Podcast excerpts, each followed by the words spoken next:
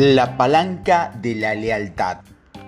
Las mentes, las mentes grandes hablan de ideas. Las mentes corrientes hablan de acontecimientos.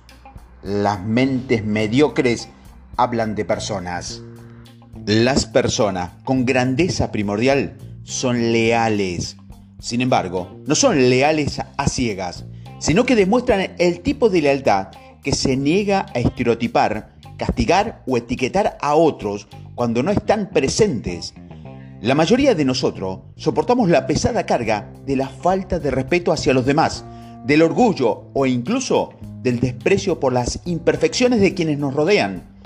Si somos capaces de liberarnos de las expectativas poco realistas, en realidad, con los demás, de serles fieles en tanto que seres humanos, podremos librar nuestras espaldas de una carga muy pesada. La prueba definitiva de grandeza primordial es la capacidad de demostrar lealtad a personas que no estén presentes. Cuando el otro no está con nosotros, está en la oscuridad. No sabe qué decimos de él ni le somos leales o no. Y entonces, cuando demostramos nuestro verdadero carácter, eso no significa que no podamos ser críticos, sino que la crítica ha de ser constructiva y leal hasta el punto de que no nos avergonzará descubrir que nos han escuchado o que han averiguado lo que hemos dicho de ellos, algo que sucede con frecuencia. No nos quedamos al margen criticando, etiquetando y estereotipando a las personas para luego buscar pruebas que sustenten nuestro desprecio hacia ellas. Cuatro historias cortas. Quizás pueda dejar más clara esta cuestión con algunas anécdotas. Una vez formé parte de un claustro de una universidad. Estaba muy molesto con el alojamiento que nos había proporcionado, así que hablé directamente con el presidente de la universidad que trabajaba conmigo. Durante la reunión me quejé del director de alojamiento, que en mi opinión era un incompetente que no se preocupaba en absoluto por su trabajo. El presidente me dijo inmediatamente, lamento muchísimo la situación, pero quiero que sepa que nuestro director de alojamiento es una persona muy correcta y competente. ¿Por qué no le pedimos que venga y así resolvemos el problema entre todos? ¿Se da cuenta de la lealtad que demostró el presidente? La situación me avergonzó porque el presidente estaba haciendo lo correcto. Con su manera de actuar, me estaba obligando a adoptar también una postura responsable, así que no quise responder. No, no, resuélvelo tú. Solo quería que supieras lo que pasaba. Pues bien, el presidente llamó por teléfono a la persona en cuestión y le pidió que viniera. No tardé en ver cómo se acercaba a través del campo y empecé a pensar, ¿me he comunicado con claridad suficiente? Quizá yo también tenga parte de la responsabilidad en este lío. Cuando el director de alojamiento entró por la puerta, ya me embargaban la humildad y la comprensión. También me quedé muy impresionado por el carácter del presidente y por su lealtad al director ausente. Por mucho que hubiera avergonzado, el presidente me había dado una buena lección para enseñarme un principio correcto. Cuando el director de alojamiento entró en el despacho, mi actitud había cambiado por completo. Fui amable con él. ¿Cómo estás? Me alegro de verte. Hacía solo unos minutos había estado criticándolo a sus espaldas el presidente fue testigo de mi hipocresía, lo que me avergonzó todavía más. Sin embargo, fue una experiencia de aprendizaje potentísima. Aprendí a no hablar a las espaldas de nadie de un modo que me avergonzara si alguna vez llegaba a sus oídos. Las personas que nos ven criticar a alguien a sus espaldas saben que haremos lo mismo con ellas. Sobre todo si nuestra relación pasa por momentos complicados. En una ocasión expliqué esta anécdota del director de alojamiento durante una conferencia. Tras esto, un alto cargo de un banco importante se acercó a mí y me dijo, a mí me pasó algo muy parecido. Entré a una de nuestras oficinas y me atendió una de las cajeras. Lo hizo tan mal que me quejé de ella al director del departamento. Mi mera presencia abruma tanto a la mayoría de los directores que apenas me dirigen la palabra. Pero este dijo, siento que haya tenido esta mala experiencia. es muy buena persona. La llamaré para que venga aquí y pueda explicarle directamente cómo fue su experiencia con ella. Entonces el vicepresidente le dijo al jefe del departamento, no, gestiónelo usted. Solo quería que supiera lo sucedido, no quiero implicarme. Pero el director del departamento respondió, bueno, si fuera yo, le garantizo que querría implicarme. ¿No querría estar implicado usted si fuera la cajera? Imagine el valor que tuvo que demostrar esta persona para hablar con el vicepresidente ejecutivo de su banco de un modo tan directo y sincero. La respuesta era obvia. Sí, supongo que sí. Bueno, pues entonces llamémosla. Así que la cajera vino y hablaron de lo sucedido. La persona recibió retroalimentación sobre su desempeño y lo asumió con responsabilidad.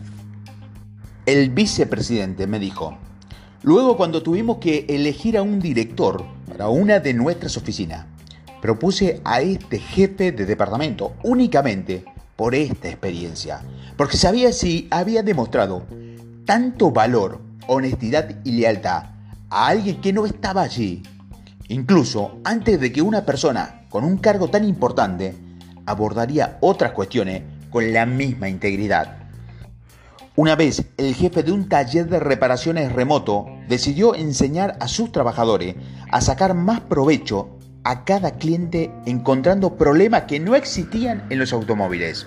Cuando entraba un automóvil, el jefe se fijaba en la matrícula y decía, este es de otra ciudad. Esto significa que lo más probable es que no volvamos a verlo nunca. Así que intenta averiguar si sabe algo de coches.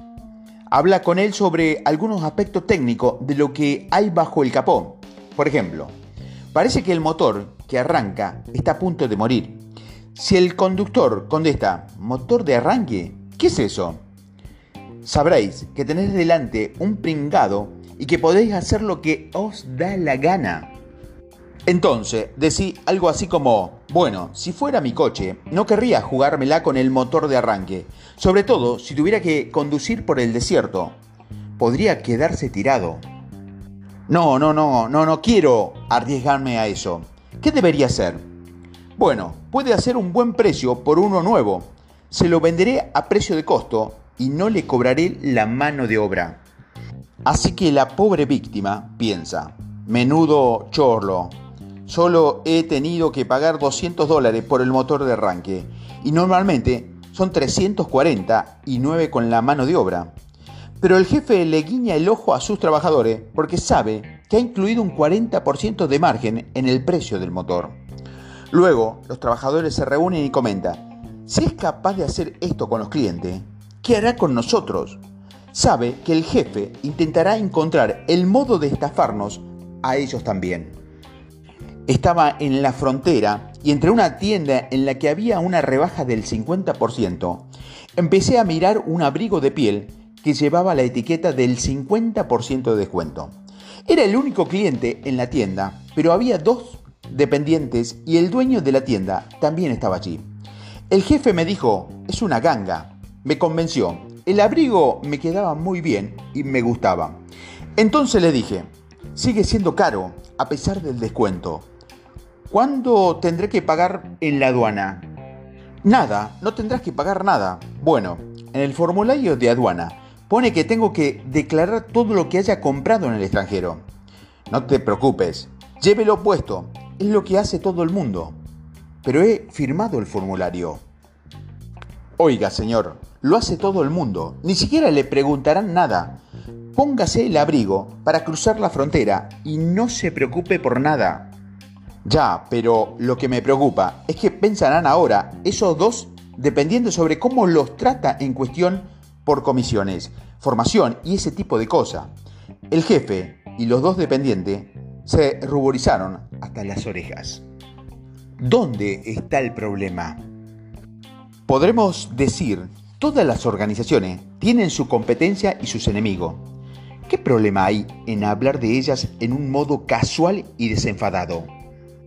Pues hay un gran problema, porque si permitimos que las personas que nos rodean estereotipen, critiquen y etiqueten a otras, lo que le decimos es que nosotros también haríamos comentarios negativos a sus espaldas. Le decimos que no estamos centrados en principio, que buscamos beneficio, placer o popularidad a expensa de otros. Si hablamos mal de un cliente, es más que probable que también hablemos mal de los empleados y de los proveedores. Creo que la clave para el 99 es el 1. Si la persona ve que tratamos a alguien con respeto, sabrá que en otra situación haremos lo mismo con ellas, aunque la relación esté pasando por dificultades. En las reuniones solemos hablar mal de personas ausentes para debilitar su posición o para reducir su credibilidad a ojos de otros. He defendido en múltiples ocasiones a personas que no estaban en la reunión. No permito que las personas que me rodean etiqueten o critiquen a los ausentes. Cuando alguien hace un comentario hiriente, digo, un momento, eso no es manera de hablar de los demás. También suelo señalar todo lo bueno que ha hecho la persona en cuestión. A veces también me muestro crítico con ellas, pero de un modo que no me avergonzaría de estar con ella en la reunión. Cuando defendemos la integridad de una persona ausente, ¿qué mensaje lanzamos a los presentes? Sabemos que haríamos lo mismo con ellos. Si hay algo a tener valor para alcanzar la voz en ese momento, es mucho más fácil quedarse callado. Pero creo que si tenemos la oportunidad de defender a otros o de hablar en nombre de nuestras creencias y valores, debemos hacerlo. En resumen, creo que la clave para el 99 es el 1. Si las personas ven que tratamos a alguien con respeto, sabrán que en otra situación haríamos lo mismo con ellas, aunque la relación esté pasando por dificultades. Otras maneras de demostrar lealtad. Hay otras siete maneras de ser leales. 1. Defender a, los indefensos, los marginados, los débiles, lo más bajo del escalafón, las minorías, el chivo expiatorio.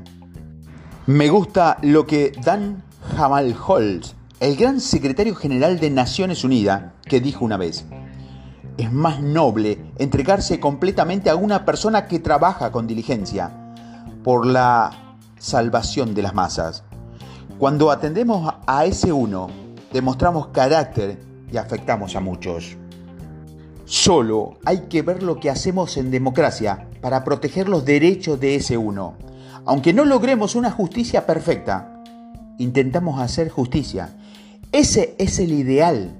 Aspiramos al ideal de justicia. Segundo, anticipar la discusión y obtener autorización. Imaginemos que ante una reunión sabemos que se hablará de una persona o de una opinión controvertida. Sería conveniente llamar a esa persona y decirle, sé que no puedes asistir, pero puedo hablar de ti o representar tu postura de este modo. Tercero, llamar a la persona después de la reunión y explicarle lo que se ha dicho. Podemos llamar y decir, esto es lo que ha sucedido, lo que se ha dicho y lo que hemos hecho. Esto es muy importante cuando pensamos que lo que se ha dicho podría dar lugar a malentendido, así que podemos añadir, quiero dejar claras mis intenciones cuando he dicho lo que he dicho. Cuarto, pensar en los clientes que no están presentes. Todo el movimiento acerca de la calidad se centra en el cliente. Las empresas se han ido dando cuenta que poco a poco de que deben tratar con respeto a los clientes y a los proveedores, todas las partes interesadas. Quinto, mencionar los orígenes de las personas o el contexto de lo sucedido. El aumento de la distancia geográfica y de la diversidad cultural supone un aumento también de las posibles fracturas y diferencias. Cuando se habla con desprecio o de forma negativa acerca de alguien, quizás debamos recordar a los demás, esta persona tiene una cultura o un origen distinto, así que en lugar de criticar con tanta dureza, ¿por qué no intentamos comprenderla y darle el beneficio de la duda? Sexto, dar la oportunidad al otro de explicar o de defender su postura o de sus circunstancias en la siguiente reunión. Todos queremos participar en nuestro propio juicio y tener la oportunidad de explicar qué ha sucedido y por qué. Y séptimo, mencionar lo bueno, la faceta positiva de las personas. Durante una reunión con los miembros de un equipo, empezaron a criticar a alguien a quien percibían como un competidor. Yo dije, no creo que se sintiera demasiado cómodo con esa opinión. Creo que se merece algo mejor es uno de los grandes oradores de nuestro tiempo. Las personas suelen ser capaces de detectar cuando lo critican y cuando critican a los demás. Perciben que estamos dejando su nombre por los suelos y que sus enemigos conspiran contra ellos. Creo que es más habitual de lo que pensamos. Las personas tenemos un sexto sentido que nos avisa de cuando nos tratan mal. Por otro lado, veo que muchas palabras irreflexivas, pronunciadas en secreto o escritas sin pensar, acabarán publicadas o en internet. Así que una de las mejores razones para defender a personas ausentes es evitar que esas palabras irreflexivas, ya sea las críticas venenosas, los juicios apresurados o las malas decisiones, vuelvan para mordernos el trasero. Aplicaciones y sugerencias. Responda por escrito en su diario personal. ¿Cuándo ha participado en conversaciones en las que se critican a otros a sus espaldas? ¿Qué consecuencia para su propio carácter tiene esta conducta? ¿Y para la opinión de otros que tiene sobre usted? Cuando defiende la integridad de una persona ausente, ¿qué mensaje transmite a los presentes? La próxima vez que escuche a alguien criticar o hablar mal de una persona ausente, niéguese a participar. Vea qué sucede. ¿Quién necesita retroalimentación constructiva por su parte? Prepare cómo va a dar esa retroalimentación constructiva. Escriba el resultado de la reunión y sus emociones durante la misma. Es más notable entregarse completamente a una persona que trabajar con diligencia para la salvación de las masas. ¿Qué significa esta frase para usted? ¿Qué personas necesitan de su dedicación y, devoción escriba qué puede hacer para entregarse más plenamente a esa persona.